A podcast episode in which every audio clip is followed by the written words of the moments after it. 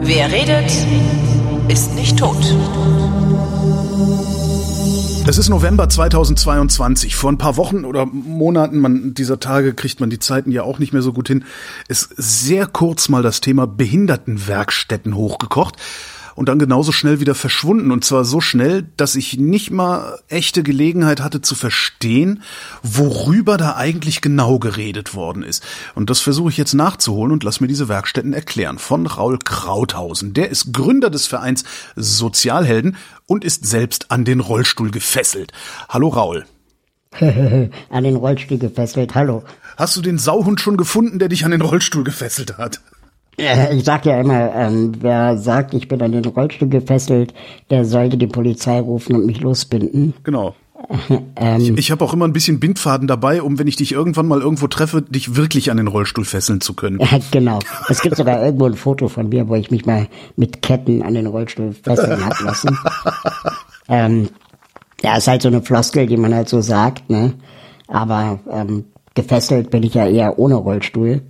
Und das wird in dieser Perspektive sehr oft äh, vergessen. Hm. Was genau ist deine Behinderung? Ach du, ähm, mannigfaltig. Es werden immer mehr, je älter ich werde. Okay, Aber, wie, alt bist, wie alt bist du überhaupt? Ich bin ja 42. Okay, weil ich kriege ja auch schon seit über 20 Jahren irgendwie. Ja, ja, also wir haben ja, also es, Behinderung ist ja auch so ein, so ein äh, fließender äh, Prozess, würde ich mal sagen.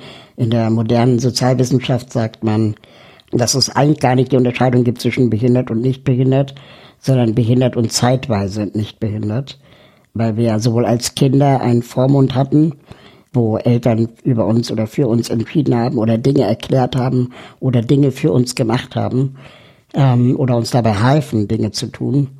Und dann, keine Ahnung, bist du irgendwie ab 14 vielleicht in deinem körperlichen Optimum und ab 40 baut dein Körper wieder ab und dann freut man sich, wenn es Aufzüge gibt, äh, größere Texte auf äh, Untertiteltafeln und so weiter, dass ähm, ja wir dann vielleicht mit dem Alter wieder Behinderung erwerben. Das heißt, Behinderung als Gegenteil von Selbstbestimmung? Ja, beziehungsweise es, ich habe mal die Definition gehört, behindert ist, Komma, wer Hilfe braucht. Und das fand ich irgendwie einen ganz schönen Begriff, dass wir ähm, natürlich auch selbstbestimmt Hilfe anleiten können, auch mit einer Behinderung. Das bedeutet nicht die Aufgabe der Selbstbestimmung, aber es ist wahrscheinlich ein anderes Leben. Und was wir in diesen ganzen, keine Ahnung, du ja wahrscheinlich auch, Rollstuhl-Experimenten oder ein Tag blind oder wir ja, gehen äh, in ein Dunkelrestaurant und so. Äh, ähm, was in diesen Experimenten immer ähm, verkannt wird, ist, dass Menschen ja unfassbar anpassungsfähig sind. Ähm, und das kannst du innerhalb von so einem Experiment gar nicht erleben. Und diese Anpassungsfähigkeit kann auf verschiedenen Ebenen stattfinden. Also einmal ich natürlich äh, psychisch mit meiner Behinderung lerne im Laufe des Lebens klarzukommen, aber natürlich auch mit Hilfsmitteln. Und wenn du ein Experiment machst, dann sitzt du meistens in so einem AOK-Chopper, Rollstuhl, der natürlich überhaupt nicht auf dich angepasst ist. Und du, die einzige Lernerfahrung, die du dann bei diesem Rollstuhl-Experiment machst, ist irgendwie, wie scheiße das alles ist, wie unbequem und zum Glück kann ich laufen. Ja, das sind diese Krankenhausrollstühle, ne? genau. wo du auch immer denkst, wieso fährt das nicht geradeaus hier? Ja. Genau, und, ja. und du lernst aber nicht, dass es auch super geile Rollstuhl, Basketball-Rollstühle gibt und äh, super fitte, mobile äh, ähm, Geräte ähm, ja letztendlich äh, auf dem Markt sind. Und wenn du wirklich dein Leben lang auf einen Rollstuhl angewiesen bist, dann kriegst du in der Regel auch ein angepasstes Hilfsmittel. In der Regel? Wann kriegst du das denn? In der Regel, ja. Also wir haben ja natürlich alle Ärger mit Krankenkassen schon mal gehabt. Also den Stress hat man dann eben natürlich auch, weil es natürlich immer wieder diese Beweislast bei dem Betroffenen liegt und das ist unfassbar viel Bürokratie, wenn du Pech hast. Aber um deine Frage zu beantworten, welche Diagnose ich habe, ähm, ich meine, ich beantworte diese Frage inzwischen nicht mehr, weil man das googeln kann. Aber ich gehe jetzt davon aus, dass nicht jeder sofort Google anschmeißt, der sich hier diese Sendung annimmt. Genau, aber wenn ich jetzt meine Diagnose sagen würde, dann würde wahrscheinlich die nächsten 20 Minuten dieses Gesprächs sich darum drehen. Ne? Also Schmerzen und so weiter und so fort. Und das ist ja nicht mein Thema, sondern mein Thema ist äh, Menschen mit Behinderung, Inklusion, Teilhabe, selbstbestimmtes Leben, völlig unabhängig von meiner Behinderung. Und wenn ich jetzt, keine Ahnung, Querschnittlähmung, Muskelschwund oder Glasknochen habe, such dir eine aus, dann sind die Themen die gleichen. Stimmt, als nächstes würde ich dann fragen, Querschnittlähmung inwieweit? Äh, ab dem Hals, ab da, ab dies, kannst du deine Arme noch bewegen? Kannst genau, du dies, man kannst erzeugt du dann das? so ein, so ein Kopfkino Ja, beim Publikum. Ja, ja, ja, stimmt, ja. Wo dann lauter Fragen entstehen, bis hin zu, kann der denn Sex haben? Und ähm, die Antwort kurz und knapp, ja. Das mit den Schmerzen, auf die Idee wäre ich auch noch nicht gekommen, ähm, Hm. dass das Behinderung auch schmerzhaft sein kann. Also ich meine, wenn du Glasknochen hast, was jetzt meine Diagnose ist, ähm, dann äh, kommt natürlich die Frage, wie oft hast du dir was gebrochen, hast du es von Geburt an, tut das weh, halt das genauso schnell und so weiter und so fort. Und all die Fragen würde ich gerne mit dir heute überspringen. Du sagtest eben Anpassungsfähigkeit. Ähm, meine größte Angst vor Behinderung ist, dass ich irgendwann erblinden könnte. Ähm, wenn du jetzt sagst, naja, der Mensch ist halt wahnsinnig anpassungsfähig, sagst du ja im Grunde auch gleichzeitig, hab keine Angst, Holger, du kriegst das dann auch hin, weil du dich anpassen wirst. Ja, also ich glaube, es gibt verschiedene ähm, äh, Dinge, die man hier bedenken muss. Also man weiß aus der Psychologie, dass bei guter Betreuung, auch psychischer Betreuung und vielleicht auch Peer Groups, die man dann sucht mit ähnlich Betroffenen, ähm, so eine Verarbeitung dieser neuen Lebenssituation zwischen drei und fünf Jahren dauert. Und ähm, diese Verarbeitung kann aber so gut sein, dass du nach drei bis fünf Jahren ähm, das gleiche oder mehr Lebensglück empfindest als vorher. Und das wissen wir aus zahlreichen Studien beim zum Thema Querschnitt, ähm, aber eben auch zum Thema Sinnesbehinderung. Natürlich trauert man einer gewissen Zeit vielleicht nach, die man kennt. Und das unterscheidet auch Geburtsbehinderte von Menschen, die eine Behinderung im Laufe des Lebens erworben haben. Aber ähm, der Mensch ist unfassbar anpassungsfähig und auch gerade durch technologischen Fortschritt, ähm, jetzt nicht unbedingt medizinisch, aber schon irgendwie, keine Ahnung, Sprachassistenzen, ähm, Navigationssysteme und so weiter und so fort, ist das Leben mit einer Sehbehinderung zum Beispiel auch wirklich besser geworden als vor 20 Jahren. Gibt es Leben, das nicht besser geworden ist? Also in ein Leben mit, welch, mit einer Behinderung, wo es nicht besser geworden ist? Ich hoffe nicht. Ähm, also wir haben natürlich noch super viele Stigma in Bezug auf mentale Gesundheit und psychische Behinderung. Ähm, ich weiß nicht, inwieweit Technologie da helfen kann. Da braucht man dann eher gesellschaftliche ähm, ja, Veränderung. Ist es leichter geworden, mit dem Rolli in der Stadt unterwegs zu sein? Ich habe ein kaputtes Knie, das habe ich schon immer. Also die Kniescheibe ist egal. Ich habe ein kaputtes Knie und je älter ich werde, desto schmerzhafter wird es für mich, Treppen hochzusteigen. Das heißt, ich achte wahrscheinlich stärker darauf, wo es Aufzüge gibt, wo es äh, äh, Rolltreppen gibt und sowas. Und ich habe nicht das Gefühl, dass das zum Beispiel in Berlin in den letzten zehn Jahren irgendwie wesentlich besser geworden ist. Irgendwo hoch oder runter ist bei mir jetzt nicht so das Problem, irgendwo hoch oder runter zu kommen. Wie, wie, wie ist denn das eigentlich in, der, in, Wirklichkeit, wenn man wirklich darauf angewiesen ist? Also, ähm, ich habe ja da so eine gewisse Berufskrankheit, muss ich sagen. Das heißt, ich setze mich jetzt seit 20 Jahren für das Thema ein und sehe natürlich auch überall Barrieren. Wenn ich jetzt aber versuche, ein bisschen Abstand auch zu meiner eigenen Betroffenheit zu gewinnen, ähm, muss ich schon attestieren, dass es im Prinzip keinen Bahnhof gibt ohne äh, Aufzug, der neu gebaut wird. Ähm, es wird extrem viele U- und S-Bahnhöfe nachgerüstet. Angeblich äh, hätten sie bis 2022 auch alle nachgerüstet sein sollen. Das haben sie nicht geschafft in Berlin. Ähm, jetzt sagen sie, sie schaffen es aber bis 2030. Und ich erinnere mich noch an Zeiten in den 90ern, wo noch nicht mal jeder Bus eine Rampe hatte. Und dann ähm, du teilweise anderthalb Stunden warten musstest, bis der nächste Bus eine Rampe hatte. Jetzt haben alle Busse Rampen. Und ich komme als behinderter Mensch wesentlich besser von A nach B als vielleicht noch vor 20 Jahren.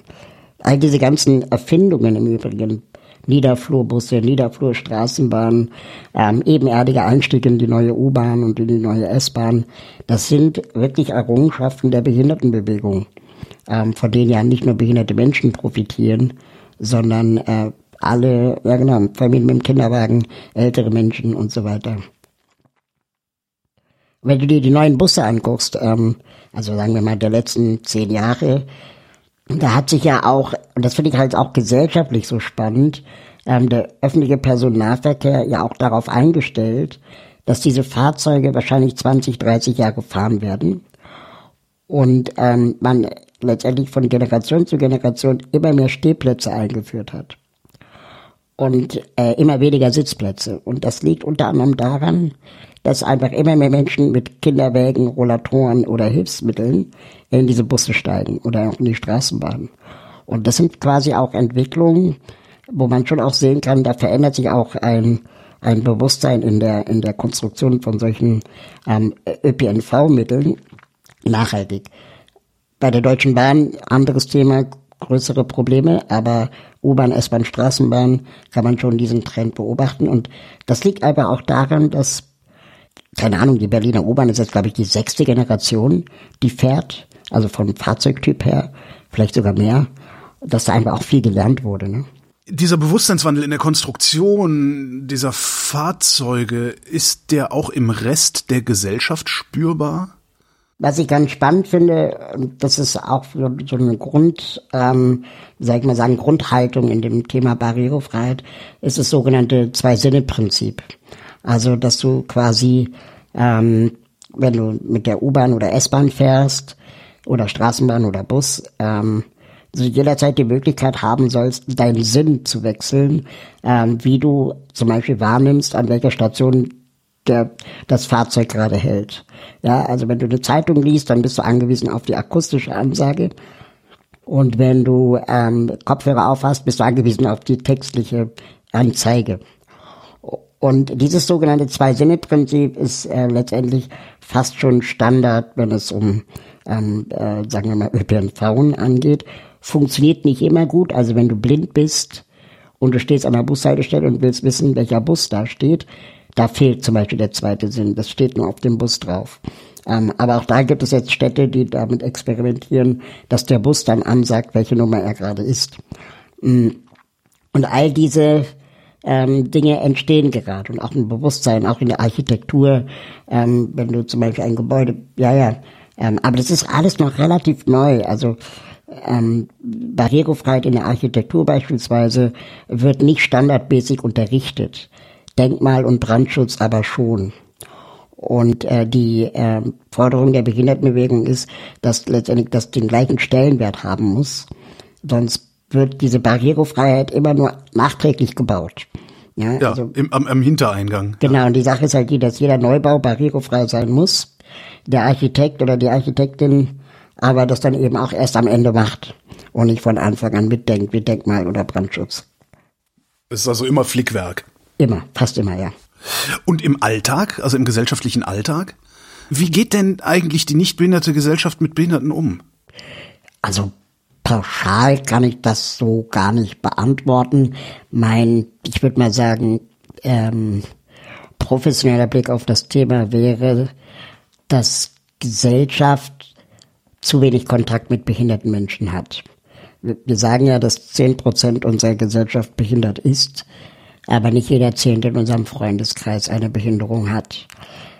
Das heißt, irgendwo müssen diese Menschen ja sein. Und ähm, wenn man dann genauer hinblickt, dann stellt man schon erschreckend fest, dass behinderte Menschen in diesem Land systematisch aussortiert werden. Also in Förderschulen, in Behindertenwerkstätten, Berufsbildungswerken, äh, Behindertenfahrdiensten, Behindertenreisegruppen, äh, Behindertenwohnheimen und so weiter und so fort. Und das kann man mit relativ einfachen Fragen deines Gegenübers auch entlarven. Also wenn du zum Beispiel die Frage stellst, wie viele Menschen mit Down-Syndrom kennst du mit Vor- und Nachnamen? Dann kommt da keine Antwort, aber jeder hat mal eine, eine Trisomie 21 Tanz- oder Theatergruppe gesehen. Das heißt, behinderte Menschen tauchen oft in Gruppen auf, ähm, Reisegruppen, Tanzgruppen, Theatergruppen, Musikgruppen, ähm, aber eben selten als Individuen. Immer als ein Außerhalb auch. Genau. Und ähm, diese wiederum werden dann angeleitet von Nichtbehinderten. Und das zieht sich letztendlich durch das ganze sogenannte Wohlfahrtssystem durch. Also wir fangen bei der Förderschule an.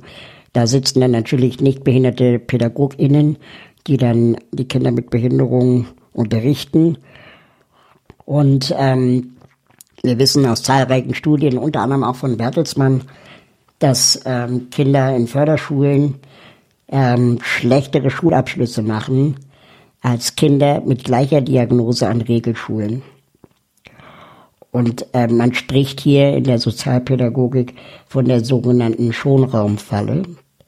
Also dass, weil sie in einer Einrichtung sind, in der es ja um Förderung geht und ähm, Unterstützung und ähm, letztendlich Kinder mit Behinderung alle in einem Raum sind, ähm, es leider sich ein Phänomen ähm, herausstellt, wo sich die ganze Klasse dann am schwächsten Glied der Gruppe orientiert. Was ja auch gleichzeitig der Vorwurf an äh, Integrationsklassen ist, dass ja dann die eigentlich sehr guten SchülerInnen sich ja auch wieder am schwächsten orientieren und darum äh, ihr Potenzial nicht entfalten können. Ja, das ist eine Frage des Mischverhältnisses. Das hat man auch schon herausgefunden. Die Leute, die das an Regelschulen sagen, ähm, äh, wenn es um das Thema Behinderung geht, die sagen das oft eher aus, sagen wir mal, Angst vor dem Verlassen der Komfortzone. Ähm, aber wir wissen aus, der, aus zahlreichen Studien und auch Expertinnen in anderen Ländern, dass ähm, wenn behinderte Kinder an Regelschulen sind, Jetzt mal ganz unabhängig von den ganzen Problemen, die entstehen können, wie Mobbing und so weiter, ja. Ähm, Kinder mit Behinderung schon auch ähm, sich am stärksten in der Klasse eher orientieren würden. Und dann letztendlich auch Dinge passieren, die man am Anfang nicht für möglich hielt. Das heißt, behinderte Kinder ziehen sich eher an den anderen hoch, als dass die anderen sich an den behinderten genau, Kindern runterziehen. Früher oder später wird der Druck der gesamten Klasse so groß sein, ähm, dass selbst die faulsten Nichtbehinderten sagen, okay, früher oder später, weil ich weiß, dass ich es kann, lerne ich auch lesen. Ja. Okay. Und, und ich hatte ähm, in meiner Schule, ich war äh, auf einer der ganz, ganz wenigen Inklusionsschulen in Deutschland, bereits in den 80er Jahren. Hui, wo war die denn? Die hieß die Fleming-Schule in Berlin. Friedenau. Die hatten damals eine, äh, ein, ein Klassenstrang, also es war eine Klasse pro Jahrgang, die jeweils Inklusionsklasse war. Und da wurden Kinder mit und ohne Behinderung unterrichtet. Wir hatten fünf Kinder mit Behinderung und ich glaube zwölf Nichtbehinderte und zwei Pädagoginnen. Und wir hatten ein Mädchen mit einer geistigen Behinderung und ähm, die war in allen Fächern immer mit dabei und hat dann zieldifferenten Unterricht bekommen. Das heißt, die hat dann, sagen wir mal, während wir alle irgendwie geschrieben haben, hat sie halt Bilder ausgemalt, aber zu einem ähnlichen Thema. Ne? Oder wenn wir Mathe hatten, wenn wir Mathe hatten, dann hat sie ähm, gelernt, irgendwie mit Geld umzugehen. Und irgendwann in der fünften Klasse hat sie gesagt, ähm, alle können lesen und schreiben ich möchte das auch lernen. Und wir Klassenkameradinnen haben gesagt, naja, aber wieso, das musst du doch nicht, das fällt dir doch so schwer und so. Aber sie hat sich das in den Kopf gesetzt, sie wollte lesen und schreiben lernen. Und am Ende des Jahres konnte sie ihren Namen schreiben. Und ich habe selten so viel Stolz für einen anderen Menschen empfunden wie in der fünften Klasse. Also wo ich einfach dachte, wie geil ist denn das, wenn du dir ein Ziel steckst, dann kannst du das schaffen. Und es geht auch nicht darum, dass sie später das Abitur macht oder ähm, super schreiben kann, sondern sie hat sich ein Ziel gesteckt und für sie war das dann lesen und schreiben können, dass sie ihren Namen schreiben kann. Und diese, diese Tatsache, dass wir das alle miterlebt haben, und im Sportunterricht hat sie genauso mitgemacht wie alle anderen auch. Das heißt, da gab es keine Differen Zieldifferenzierung äh, oder auch in, keine Ahnung, Biologieunterricht, wenn wir Gartenbau hatten oder Fahrradunterricht, da hat sie ganz normal mitgemacht und es war kein Ding. Und das zu sehen, war für mich als Kind mit einer anderen Behinderung, aber eben nicht ihrer Behinderung, unglaublich stark zu, auch das mitzuerleben. Und das ist Inklusion. Inklusion heißt nicht, wir werden morgen alle Astronautinnen, sondern Inklusion heißt jeder, was er kann und so gut er kann. Oder sie. Jetzt kannst du dir natürlich jedes beliebige Ziel stecken. Also lesen lernen ist da ja noch relativ simpel, weil du kannst ein Buch aus dem Schrank holen und kannst dir jemanden holen, der es kann und der es dir erklärt. Aber wenn du jetzt tatsächlich Astronaut werden willst, das funktioniert ja schon strukturell nicht. Also witzigerweise also ich könnte mir vorstellen, dass es im Prinzip wahrscheinlich gar kein Problem wäre, jemanden, der eigentlich im Rolli sitzt, in, ja, ich hatte da neulich ein sehr spannendes Gespräch äh, mit der Astronautin Insa Thiele Eich. Das ist ja eine der zwei Astronautinnen, AnwärterInnen in, in Deutschland.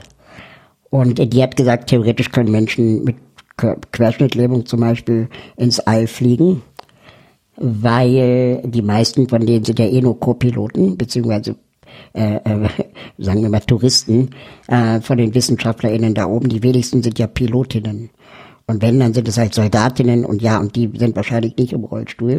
Aber wenn du wissenschaftlich hochfliegst, dann ähm, ist es egal, ob du laufen kannst oder nicht. Erstens, weil es im Weltall schwerelos ja, ist. Halt Schnurz, genau. wo deine Beine hängen, wenn es ja, gibt wohl nur eine kritische Situation, das ist die Evakuierung aus der Kapsel, bevor du startest. Ähm, aber da könnte man technische Lösungen finden. Das, was du gesagt hast, na, aber trotzdem kann ja nicht jeder Astronautin werden. Das stimmt.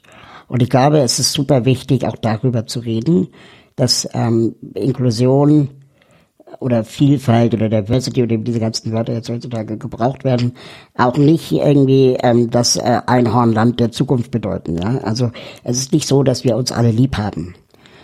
Inklusion ist auch irgendwie äh, eine Auseinandersetzung ja, mit Vielfalt, mit ähm, auch zu akzeptieren, dass nicht jeder alles kann, zu akzeptieren, dass ich nicht alles können werde.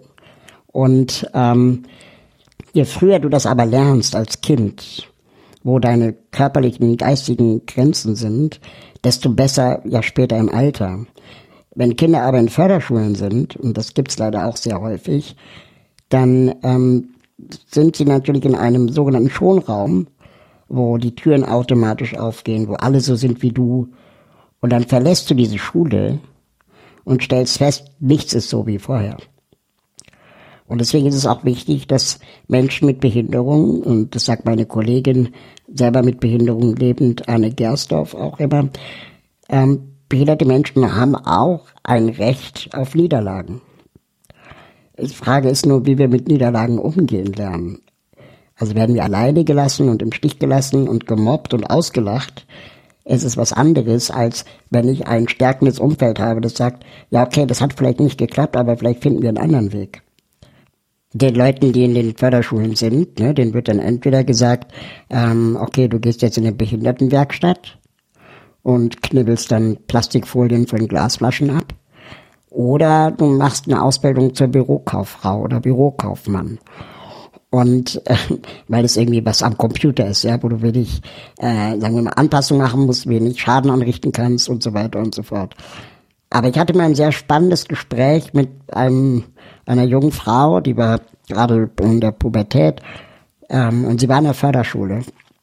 Und ich habe sie gefragt, was willst du mal machen, wenn du mit der Schule fertig bist? Und dann sagte sie, sie möchte Dressurreiterin werden.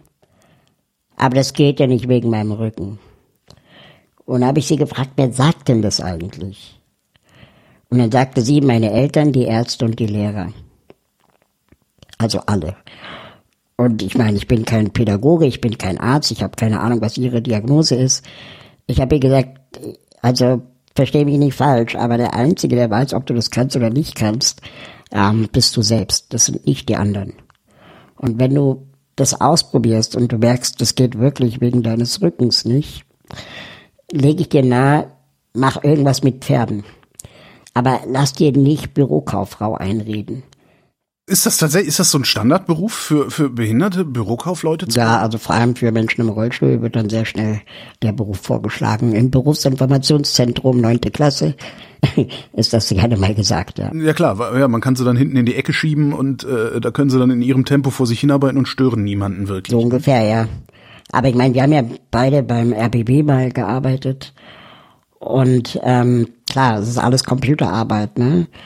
Und dann muss man schon auch die Frage stellen, wie barrierefrei ist aber zum Beispiel die Software, die man da benutzt, Audioschnitt und so weiter und so fort. Ja, nicht nur das. Ne? Also die die Frage, die ich mir da immer stelle, ist halt auch, ähm, wie barrierefrei ist denn eigentlich die, die die die gesamte Arbeitsorganisation, also der gesamte Ablauf dessen, was da passiert? Weil du hast dann im Zweifelsfall jemanden, der äh, vielleicht eine geistige Behinderung hat.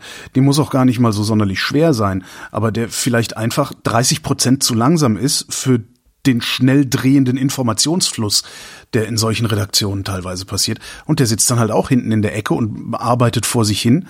Und ja, 90 Prozent dessen, was er tut, kommt hinterher überhaupt nicht zum Einsatz. Und ich weiß nicht, ob man sich da nicht auch nutzlos fühlt. Ne? Ja, genau. Aber der RBB würde jetzt auf dem Papier sagen, ja, unsere Gebäude sind barrierefrei. Da würde ich dann auch noch mal drüber sprechen wollen, wenn wochenlang der Aufzug ausgefallen ist. Ja, ja, genau. Aber ich meine ja nur, ne? Also bei Griebnitzsee ähm, kann man theoretisch gibt eine rollstuhlgerechte Toilette in fast jedem Gebäude, es gibt Aufzüge in fast jedem Gebäude. Also ist schon ganz okay, aber die Barrieren sind dann halt woanders, wie du gerade gesagt hast, ja. Und gemessen daran, dass der vielleicht, äh, wie nennt man das denn, logistisch barrierefrei ist, habe ich da sehr wenige Menschen im Rollstuhl zum Beispiel gesehen. Ich habe sowieso ja. sehr wenig Behinderte da gesehen. Oder wenn dann der Aufzug Griebnitzsee kaputt ist, S-Bahnhof, dann ist dein Fahrtweg doppelt so lang, dann bist du zwei Stunden, wenn du in Berlin wohnst, unterwegs. Weil du wieder nach Hause musst, meinst du? Ja, also ich spreche da aus Erfahrung. Ja. ähm, okay, dann haben wir die Bürokaufleute und dann haben wir das eigentliche Thema unserer Sendung, die Behindertenwerkstätten. Was genau ist das? Wo, wo kommt das her? Was macht das? Was soll das? Ich, ich habe überhaupt keine Ahnung. Ich ganz ehrlich, das sind die, die die Bürsten äh, herstellen, die dann von fliegenden Händlern an der Haustür verkauft werden. Das ist so ein Bild, das ich im Kopf habe.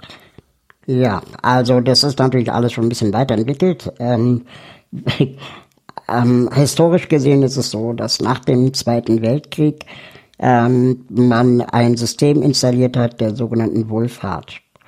Und ähm, die Idee war letztendlich, dass der Staat nicht mehr alleine darüber entscheiden können soll, wie es ähm, Menschen, die Unterstützung benötigen, sei es in Heimen oder in Kindergärten oder eben in, ähm, Menschen mit Behinderung, äh, wie das zu funktionieren hat, sondern man wollte eine Instanz dazwischen haben, die sogenannten Wohlfahrtsverbände, die das letztendlich organisieren und der Staat bezahlt diese dafür. Also Caritas, Arbeiterwohlfahrt. Äh genau, Lebenshilfe und Co. Und die Idee damals in den 50er Jahren war sicherlich richtig. Ja, wo man nach damaligem Stand der Pädagogik und auch der Sozialwissenschaft gesagt hat, okay, ähm, es geht hier um den Schutz von Menschen mit Behinderungen, damit sie nie wieder so etwas wie Euthanasie erfahren. Ähm, es geht hier um äh, auch Förderung von Menschen mit Behinderung, damit sie vielleicht auch ähm, selbstbewusster und selbstbestimmter leben können. Äh, und dann eben auch Qualifizierung und Ausbildung. Und ähm, das war damals eine, eine gute Idee und man hat dann gedacht, okay, äh, dann vielleicht am Stadtrand, wo es irgendwie schön grün ist und wo es den Menschen äh, ähm, gut geht. Und wo die anderen sie nicht sehen müssen. Ja, ich glaube gar nicht, dass das damals so ein Gedanke war, weil es gab ja sehr viele Kriegsversehrte. Ähm, das heißt, Behinderung war ja schon auch sichtbar im Alltag. Hm. Das Problem ist aber, dass diese, diese, diese Wohlfahrtsorganisationen sich verselbstständigt haben zu Wohlfahrtsindustrien. Das heißt, ähm, es gibt dann, sagen wir mal, in der Wohlfahrt betriebene Förderschulen, Förderkindergärten, Förderberufsbildungswerke, Förderwerkstätten, ähm, Behindertenwerkstätten, Behindertenfahrdienste. Und das Ganze findet auch geografisch äh, letztendlich in einem Stadtteil statt. Ja, also man zum Beispiel ein großes Beispiel ist äh, Bielefeld und da gibt es ähm, den Stadtteil Bethel, man nennt es Bethelfeld und äh, äh das ist letztendlich ein fast 100% betriebene wohlfahrtsorganisatorische Stadtteil. Das heißt, sie befinden sich auch dort in der sogenannten Schonraumfalle, weil die Menschen dort alles haben. Ne? Also die haben können auch einkaufen gehen, wahrscheinlich in der lokalen, von behinderten Menschen betriebenen ähm, äh, Supermarkt. Und mh, diese, diese Industrie hat sich verselbstständigt, insofern, dass es nicht mehr darum ging, behinderte Menschen zu qualifizieren am allgemeinen Arbeitsmarkt, vielleicht auch in einem anderen Stadtteil ähm, äh, zu betätigen, sondern eben in diesen Einrichtungen. Und weil das alles äh, letztendlich ja auch keine Lobby hatte auf Seite der Betroffenen, hat man dann auch es nicht für nötig gesehen, die Menschen mit Behinderung in Werkstätten ordentlich zu bezahlen. Also Menschen in Werkstätten verdienen 1,35 Euro die Stunde. Und weil das Geld natürlich nicht reicht zum Leben, sind die Beschäftigten angewiesen auf Grundsicherung. Soweit so nachvollziehbar? Ja, äh, ist denn, also der, der erste Grund für, für geringes Einkommen, den ich so kenne, äh, ist ein ökonomischer und der heißt geringe Produktivität. Ist das so? Wird attestiert, genau. Wird ja Auch wenn man, wenn man auf äh, Twitter diese Debatten führt, wird sehr schnell gesagt, ja, aber die können ja auch nicht alles. Ja, die Frage ist halt, ist, ob das, ob, ob, ob das im Verhältnis steht. Ne? Also geringere Produktivität führt zu geringerem Einkommen. Das ist, das, das, das ist eine ökonomische Binse. Genau. Aber sind die, ist die Arbeit auch nur für 1,35 produktiv, die die da leisten? Das kann ich mir kaum vorstellen. Ja, das ist nämlich eben nicht der Fall. Ähm, stattdessen wird jetzt auch im aktuellen Diskurs gesagt, naja, also das ist ja eine Solidargemeinschaft in dieser Werkstatt. Das heißt, die, die viel leisten, ähm, kommen auch dafür auf, für die, die wenig leisten und deswegen verdienen alle wenig. Das ist die Argumentation, die wir jetzt gerade haben. Ähm, 90 Prozent oder 70 Prozent, je nach Untersuchung, ähm, der Neuzugänge in Werkstätten sind ähm, Menschen mit psychischen Erkrankungen. Das heißt, die äh, sind psychische Erkrankung im Sinne von Depression oder im ja Sinne oder Burnout von, oder so genau. Aber jetzt nicht äh, Schizophrenie und und multiple Persönlichkeitsstörungen und was. Vielleicht auch, ja, aber die könnten körperlich wahrscheinlich leisten. Ähm, die Frage ist halt nur, wel, zu welchen, sagen wir mal, äh, wie viele Stunden am Tag oder Belastbarkeit. Ne? Ähm, es wird aber in der in der Erzählung von Seiten der Werkstätten, warum Werkstätten wichtig sind und warum man das ähm, letztendlich nicht einfach abschaffen kann, werden ständig die, die Allerschwächsten in dieser Werkstatt als Argumente herangeführt ähm, von Menschen, die schwerst mehrfach behindert sind, die vielleicht noch nicht mal 1,35 Euro erwirtschaften können. Es wird aber eben nicht in Rechnung gezogen, dass 70 Prozent der Neuzugänge bereits nicht diese Menschen sind. Und ähm, wir müssen auch die Frage stellen, ob jemand, der so schwer behindert ist, dass er oder sie nicht arbeiten kann, auch nicht arbeiten sollte. Ähm, ja, natürlich nicht. Ne? Also äh, äh, heißt das, Menschen, die in den Behindertenwerkstätten arbeiten, arbeiten da gar nicht freiwillig, sondern sind gezwungen, das zu tun? Ja, dieser Aspekt der Freiwilligkeit ist halt auch schwierig, weil wenn dir sagt, also freiwillig, äh, offiziell gibt es ja ein Wunsch- und Wahlrecht, wo du arbeiten willst. Ne? Wenn aber das ganze System von Arbeitsvermittlung, ähm, keine Ahnung, Wohlfahrt, Lebenshilfe äh, und auch die Gesellschaft und auch die Medien dir einreden, ja, der allgemeine Arbeitsmarkt, der führt zu Burnout oder wie stellst du dir das denn vor, ähm, dann du dich freiwillig dazu entscheidest, in die Werkstatt zu gehen. Aber sie werden eben, die Betroffenen, selten darüber aufgeklärt, was es für Alternativen gibt.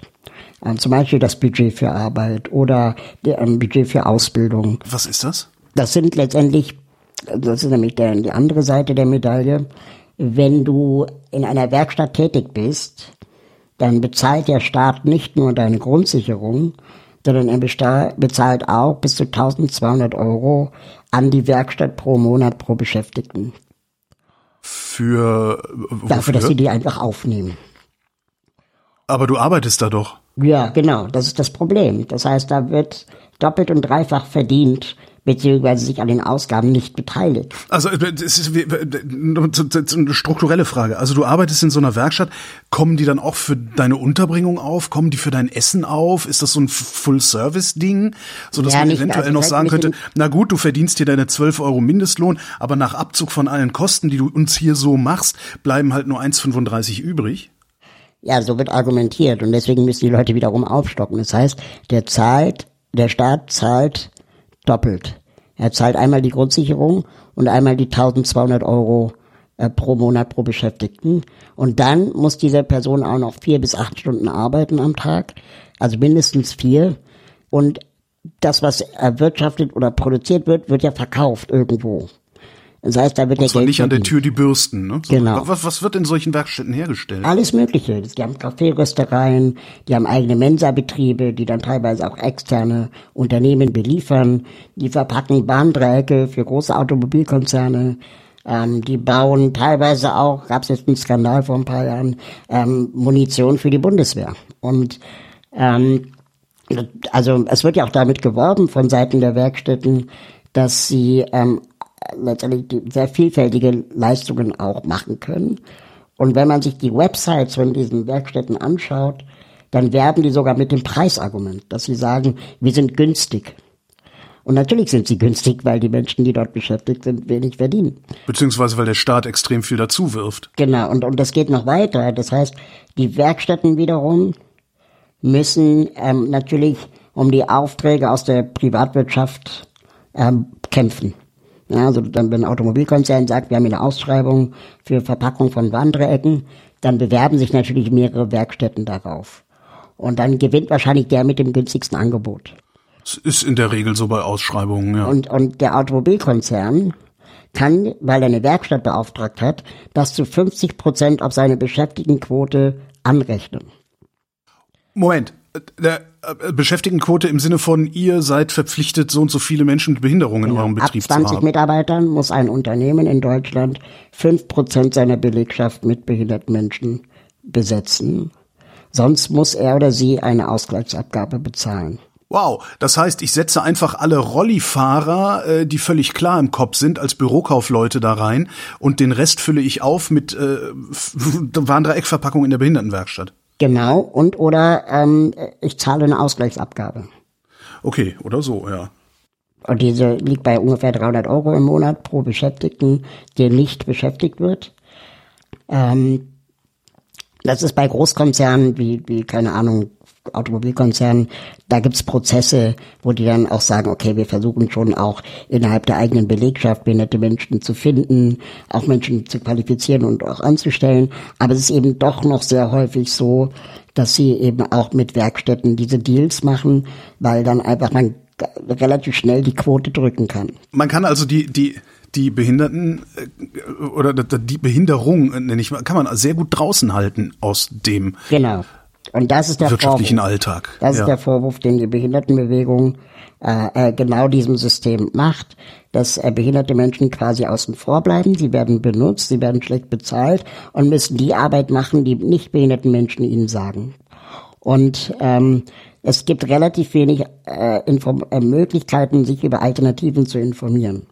Und diese Alternative wäre, nennt sich zum Beispiel Budget für Arbeit, das Geld, das die Werkstatt bekommt, also diese 1200 Euro, plus vielleicht die Grundsicherung, bringt der behinderte Mensch in einem imaginären Rucksack mit und kann zum RBB gehen oder zum Mercedes-Benz gehen und sagen, pass auf, wenn du mich anstellst. Auch, Kriegst du 2000 Euro extra. genau, vom Staat. Ja. Und ähm, das ist dann teilweise für viele Unternehmen auch wiederum attraktiv, aber viele Unternehmen wissen das nicht. Und viele Menschen mit Behinderung, die in Werkstätten sind, wissen das auch nicht und werden darüber auch nicht aufgeklärt. Das hat eine Studie der HU in Berlin jetzt auch offiziell bestätigt, dass obwohl Werkstätten die Pflicht haben, ihre Beschäftigten darüber aufzuklären, wird das nicht gemacht. Aber warum höre ich trotzdem immer wieder Menschen mit Behinderung sagen, dass sie gerne in den Werkstätten sind, dass sie sich da wohlfühlen, dass sie es gar nicht anders haben wollen? Man muss sehr vorsichtig sein mit dem Begriff. Ähm, ich sage ihn jetzt trotzdem kurz. Es ist so ähnlich wie ähm, das Stockholm-Syndrom. Also wenn du letztendlich deine Alternativen nicht kennst und niemanden äh, es gibt in deinem Umfeld äh, oder wenige Menschen es gibt in deinem Umfeld, die die sagen, versuch doch mal was anderes, dann arrangieren wir uns alle in dem, in dem wir uns befinden. Also das kennen wir auch ne, aus unserem Leben. Das ist noch nicht mal ein Stockholm-Syndrom, das ist eine Comfort Zone. Genau. Also die Psychologie kennt den Begriff. Und man ja. arrangiert sich da halt. Und Ja, das genau. gibt's auf verschiedenen Ebenen. Also jetzt in den Werkstätten ist es halt so, ähm, mir wird vom System eingeredet, der allgemeine Arbeitsmarkt da draußen ist hart, ist scheiße, du verlierst deinen Ist er ja Rentenanspruch. Ist er auch, aber das ist ähm, und behinderungsunabhängig. Also Das stimmt, Ne? ja. Und ja, ja, ähm, behinderte Menschen kriegen ja auch besondere Unterstützung, wenn sie am allgemeinen Arbeitsmarkt sind, sowas wie ähm, äh, verbesserter Kündigungsschutz, ähm, was nicht heißt, dass sie unkündbar wären, sondern sie haben einfach einen verbesserten Kündigungsschutz, sie haben mehr Urlaubsanspruch und so weiter und so fort. Das ist Das heißt, der scheiß Arbeitsmarkt wäre für behinderte Menschen sogar weniger beschissen. genau. Und wir haben halt ein Problem, also Probleme an verschiedenen Stellen. Berufsinformationszentren, Arbeitsagenturen, JobvermittlerInnen, all die haben ja auch nicht gelernt den Umgang mit Behinderungen. Das heißt, sie denken dann, ja, die sind in der Werkstatt gut aufgehoben und, und meinen das wirklich. Die glauben das wirklich. Und es ist nicht böse Absicht oder so, sondern es ist halt gelernt. Und behinderte Menschen lernen das natürlich auch. Und niemand aus der Behindertenbewegung, der das System kritisiert, hat je gefordert, dass wir Werkstätten morgen sofort abschaffen sollten. Das ist das, was uns aber immer unterstellt wird. Ähm, was sollte man sonst mit den Dingern machen? Wir sollten sie ausschleichen. Wir sollten Alternativen entwickeln. Ähm, also ausschleichen bedeutet, anstatt jedes Jahr tausende neue Plätze schaffen, könnte man auch sagen, wir belohnen das System dafür, dass es Menschen mit Behinderung erfolgreich in den Arbeitsmarkt vermittelt hat mit Anreizen, mit, mit, mit, keine Ahnung, Geldern, die dann äh, extra gezahlt werden. Und dann sagen wir mal, nach fünf Jahren erfolgreiche Vermittlung von einer Person wird dann letztendlich ähm, gezahlt. Solche Systeme könnte man sich überlegen und auch ausdenken und dann würde auch ein Markt entstehen. Dann würde ein Markt entstehen, dass Unternehmen sich überlegen, okay, wo finden wir denn jetzt die qualifizierten MitarbeiterInnen mit Behinderung? Oh, sie sind nicht qualifiziert, okay, wie können wir sie denn qualifizieren? Ähm, und dann würden Ausbildungsbetriebe sich die Frage stellen, wie können wir auch in Ausbildungsberufen dies barrierefreier gestalten? Plötzlich würde ein Markt entstehen, genauso wie der Markt ja auch entsteht, leider viel zu spät, aber auch entsteht in der Qualifizierung von Frauen in Führungspositionen. Und dann bleiben irgendwann nur noch die übrig, die tatsächlich im ersten Arbeitsmarkt nicht ankommen können. Genau. Und die Gelder sind ja da. Ne? Und da könnte man dann sich alternative Modelle überlegen, sowas wie Kultur ähm, oder Begegnung. In, in Schweden ist es sogar so, dass ähm, und das finde ich eigentlich ganz interessant. Das, so weit sind wir in Deutschland noch lange nicht. Aber da gibt es die, äh, die Idee des Recht auf Teilhabe. Das heißt, ähm, behinderte Menschen auch die, die schwerst behindert sind, haben ein Recht auf den allgemeinen Arbeitsmarkt. Und die sitzen dann teilweise in dem Betrieb und arbeiten vielleicht nur ganz wenig oder gar nicht. Aber es geht um Teilhabe. Das heißt, die Kolleginnen ohne Behinderung lernen, es gibt Menschen, die sind nicht so wie ich. Es gibt Menschen, die sind anders, unterschiedliche Performances haben und ähm, das, was die Person weniger oder gar nicht leistet, übernimmt als Kosten der Staat. Das heißt, der Betrieb muss dafür nicht aufkommen. Er muss nur den Raum zur Verfügung stellen. In Schweden ist es sogar so, das fand ich auch super interessant, wenn äh, ein, neu, ein neues Gebäude gebaut wird, ja, dann ist die Ansage, jede Wohnung muss barrierefrei sein. Und dann fragt man, okay, was ist denn die Begründung? Es ist ja nicht jeder behindert. Und dann ist die Argumentation, ja, aber es macht ja auch keinen Sinn, wenn die Behinderten sich nur untereinander besuchen können. Ja, erstens das und zweitens, also neben, neben meiner größten Angst zu erblinden, ist meine zweitgrößte Angst, dass ich morgen auf irgendeine Art und Weise eine Behinderung bekomme und dann nicht mehr in meinen dritten Stock Altbau genau. kraxeln kann. Aber in Deutschland, wenn wir Frau, Frau Clara Geibitz zuhören, was sie jetzt alles mit ihr 300.000 neue Wohnungen pro Jahr Programm macht, die redet immer nur von Prozenten. Das heißt, keine Ahnung, 10 Prozent, 20 Prozent der Neubauten müssen barrierefrei sein. Die genaue Prozentzahl weiß ich nicht. Da ziehe ich dann ein und ziehe nie wieder genau. aus, selbst wenn ich nicht behindert bin. Genau. Warum schaffen wir das nicht? Was, was, was ist in Schweden anders als in Deutschland? Ähm, das ist eine gute Frage. Ich glaube, das Ganze äh, steht und fällt ähm, wirklich mit der Begegnung. Also wenn wir als Kinder im Kindergarten, in der Schule äh, nicht gelernt haben, mit Menschen mit Behinderung irgendwie ja umzugehen und zu leben und, und den Raum zu teilen und die Erfahrung zu teilen, ähm, desto schwerer fällt es uns, je älter wir als Gesellschaft werden oder in der Gesellschaft werden. Und ähm, da es sehr, sehr viele Menschen auch in meinem Bekanntenkreis gibt, die vor mir noch nie ein Mensch mit Behinderung zuvor gesprochen haben, ist das für sie dann immer alles gleich überfordernd. Das ist so ähnlich wie äh, im Umgang mit, mit People of Color, die wir auch gesellschaftlich kaum gelernt haben und uns einfach unsicher fühlen, ähm, wenn wir nicht People of Color sind. Dass man aber lernen kann, aber wir lernen das nicht durch durch Broschüren oder durch Werbespots oder oder oder Plakate, sondern wir können das nur durch Begegnung lernen. Und äh, das ist in skandinavischen Ländern wesentlich weiter. Da ist der ÖPNV schon länger barrierefrei, da sind Schulen schon länger inklusiv, ähm, da ist der Arbeitsmarkt schon länger so, eben, dass behinderte Menschen auch ein Recht auf allgemeinen Arbeitsmarkt haben, dass das einfach auch gelernt ist. Natürlich ist da auch nicht alles perfekt. Und das ist auch so ein Problem, das die Behindertenbewegung oft hat und ich persönlich dann auch natürlich ständig aushalten muss, dass wir ständig differenzieren müssen. Ne? Also wird gesagt, ja, in Schweden ist aber auch nicht alles gut. Nee, nicht alles, ja. Ähm, aber vieles ist besser. Wir müssten also im Grunde in den Schulen, in den Grundschulen anfangen und in den weiterführenden Schulen dann sowieso und Menschen mit Behinderung da sichtbarer und erfahrbarer letztlich machen für die Nichtbehinderten. Genau. Gleichzeitig wehren wir uns aber mit Händen und Füßen dagegen, inklusive Schulen Genau. zur Verfügung zu stellen oder überhaupt die Schulen inklusiv zu Genau. machen. Und da, und da kommen wir letztendlich irgendwann an des Pudels Kern. Ähm, ich glaube, was wir in Deutschland äh, falsch machen, ist, dass wir den falschen Leuten zuhören. Also ich nenne es die Mandatsfrage. Wer hat eigentlich das Mandat zu entscheiden, welches Kind in welche Schule geht? Und es hat nicht meine Nachbarin, es haben auch nicht die Eltern von anderen Kindern in der Klasse, ja, sondern das Mandat hat in Deutschland die Schulbehörde. Und ähm, es ist mir egal, was LehrerInnen krakeelen, es ist mir egal, was ErzieherInnen oder Eltern krakeelen. Wenn es Gesetz ist, dass Eltern von behinderten Kindern ein Wunsch- und Wahlrecht haben, ob sie ihr Kind auf eine Förder- oder auf eine Regelschule schicken, dann müssen, muss natürlich die Auswahl auch gleichwertig sein. Das heißt, die Unterstützung, die ich an der Förderschule bekäme, muss ich auch an der Regelschule bekommen können. Und da hört's auf. Ja, das passiert nämlich nicht. Deswegen fliehen auch immer alle äh, schnell in Förderschulen, weil da ist der Fahrdienst bezahlt, da ist der Pädagogenschlüssel in Ordnung und so weiter, ähm, aber eben nicht an Regelschulen. Und das ist ja ein grundsätzliches Problem in Deutschland, dass wir zu wenig LehrerInnen haben, marode Schulen, nicht barrierefrei.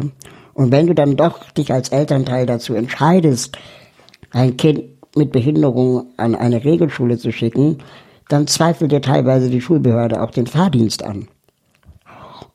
Und weil der ÖPNV ja angeblich barrierefrei ist. Oh Gott, ja, okay. Mhm. Vor allen Dingen der Schulbus, ja. Mhm. Ja, und dann denkst du auch so, okay, an dem Punkt müsste man mal ansetzen, dass man einmal grundsätzlich auch juristisch klärt, ob das überhaupt okay ist.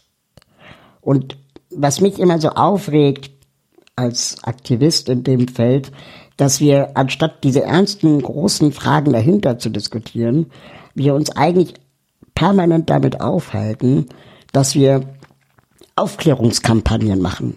Ja, also dass wir sagen, wir müssen die Barrieren in den Köpfen senken. Aber die Mandatsfrage ähm, beantwortet mir relativ schnell, dass wenn ich meine Nachbarin aufklären müsste, ob ein Kind mit Behinderung ein Recht auf Regelschule hat, dann hat sie eigentlich nichts zu melden. Was soll sie dann machen? Sie ist ja weder Schulsenatorin, noch ist sie Lehrerin an der Schule. Und selbst als Lehrerin hätte sie gar nicht das Mandat, ähm, zu entscheiden, ob sie nur rothaarige Kinder unterrichtet, macht sie ja auch nicht.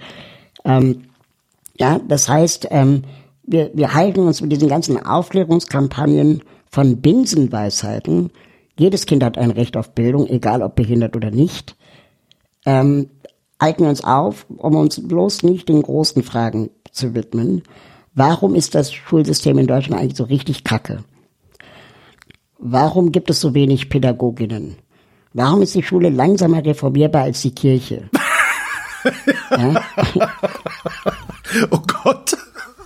D diesen Gedanken habe ich noch nie gedacht. Diese Frage stellt sich keiner. Stattdessen werden Minderheiten gegeneinander ausgespielt.